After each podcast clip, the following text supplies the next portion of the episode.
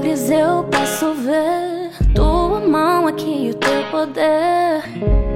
Meu Deus, movendo-se está. A tua voz me chamar, ressuscitando o que morto está. Como Lázaro, vou me levantar. E eu sei que pode. Em nome do Pai, do Filho e do Espírito Santo. Amém. Bom dia. Hoje é quinta-feira, dia 27 de outubro. Que bom ter a sua companhia. A palavra de Deus é do livro de São Lucas, no capítulo 13. Naquela hora, alguns fariseus aproximaram-se e disseram a Jesus: Tu deves ir embora daqui, porque Herodes quer te matar. Jesus disse: Ide dizer a essa raposa: Eu expulso demônios e faço curas hoje e amanhã, e no terceiro dia terminarei o meu trabalho. Entretanto, preciso caminhar hoje, amanhã e depois de amanhã, porque não convém que um profeta morra fora de Jerusalém. Palavra da salvação. Glória a vós, Senhor. minhas muralhas cairão, assim como fizeste em Jericó. Meu ser a se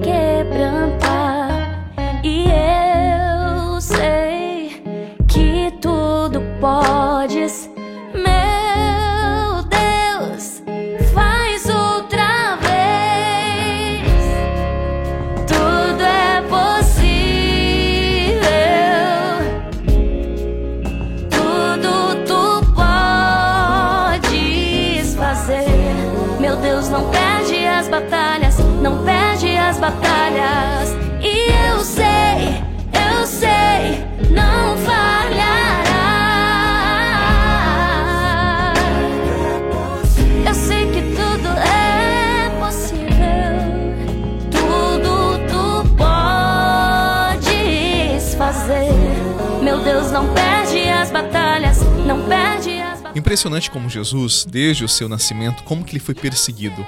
Herodes é apenas um daqueles que perseguiu o Senhor. Mas as Sagradas Escrituras retratam que muitas pessoas e também muitos grupos impuseram a ele muitos, mas muitos sofrimentos.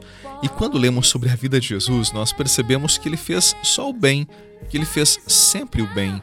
Então, por que tanta maldade para com ele? Sinceramente, é difícil de entender. O que sabemos é que o bem praticado incomoda o mal. Ele incomoda as pessoas malvadas. Eu já partilhei com você há algum tempo, mas partilharei mais uma vez essa história que ouvi quando criança. Imagine numa estrada do interior, cada lado da estrada, um pé de laranjeira. Uma laranjeira produz laranjas muito ácidas, cítricas, que não são agradáveis ao paladar. Já a outra produz laranjas que são doces, que são agradáveis. E eu pergunto para você, qual das duas sofrerá mais? É claro que será aquela que produz frutos bons. Aquela que produz laranjas cítricas, ninguém vai se importar com ela. Já o outro pé de laranjeira arrancarão seus galhos, jogarão pedras ou a surrarão para arrancar os seus frutos. Assim acontece com aqueles que produzem bons frutos.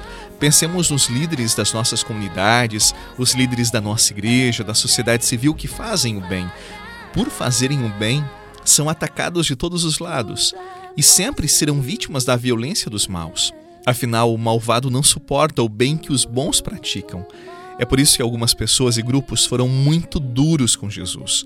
Mesmo assim, no alto da cruz, no momento de maior dor, ele olhou para aqueles que lhe impuseram violência e suplicou a Deus que os perdoasse.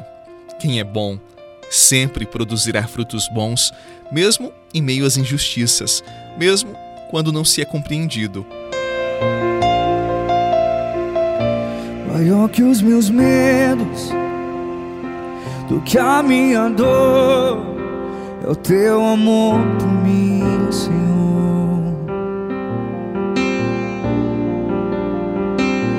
Maior que os meus medos, do que a minha dor, é o teu amor por mim, Senhor. Eu já não temo nada. Eu já não temo nada. eu já não temo nada. Eu já não temo nada.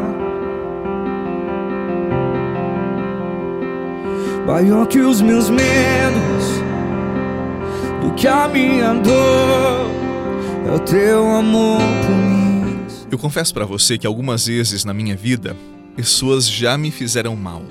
Confesso também que eu tive a vontade de fazer o mesmo para com elas, pagar o mal com o mal. Mas sabe, quando nós damos o troco com a mesma moeda, na mesma medida, nós nos tornamos tão malvados como aquele que nos fez o mal. Que diferença haverá entre nós? E a minha fé, onde estará? Fazer o bem sempre vai valer a pena, mesmo quando formos injustiçados ou incompreendidos. O pior não é ser vítima da maldade dos infames, mas padecer do mesmo mal deles. O pior não é padecer pela maldade dos violentos, mas reclinar a cabeça no travesseiro no final de um dia e ter a consciência de que se fez o mal para alguém. Não existe coisa pior. Eu vou repetir. O bem, não esqueça, o bem sempre valerá a pena, sempre será o caminho. O malvado pode até se dar bem e prosperar por um momento, mas será sempre aqui no tempo. Na eternidade, ele terá um outro destino. Jesus nos garantiu isto. Por isso, confiemos na palavra do Senhor e façamos sempre o bem. Em nome do Pai, do Filho e do Espírito Santo. Amém. Um excelente dia para você. Não esqueça que estamos no Spotify e em outros players. Procure Oração da Manhã com o Padre Eduardo. Um abraço, paz e até amanhã. É meu Deus,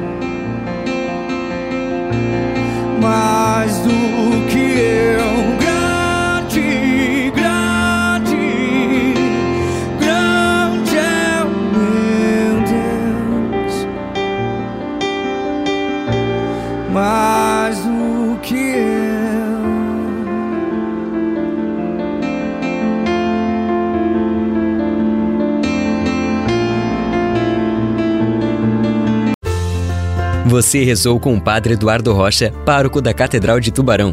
Você pode acompanhar todos os dias pelo Spotify, Deezer, Castbox, Google Podcasts e YouTube. Basta procurar Oração da Manhã com o Padre Eduardo Rocha. E se preferir para receber pelo WhatsApp e Telegram, envie a palavra oração para 48 996 44 1433.